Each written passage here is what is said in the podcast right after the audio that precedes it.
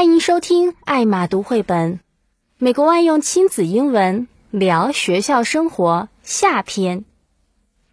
What did you play in school? What did you play in school? 你在学校玩了什么？Can you sing the song you learned?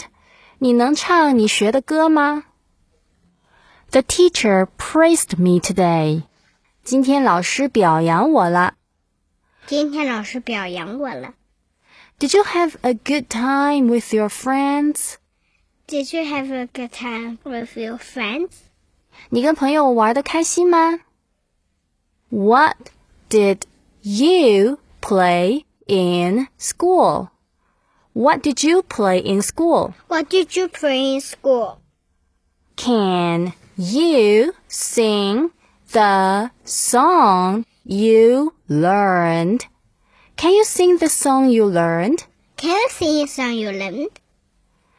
The teacher praised me today. The teacher praised me today.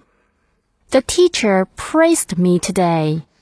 The teacher praised me today.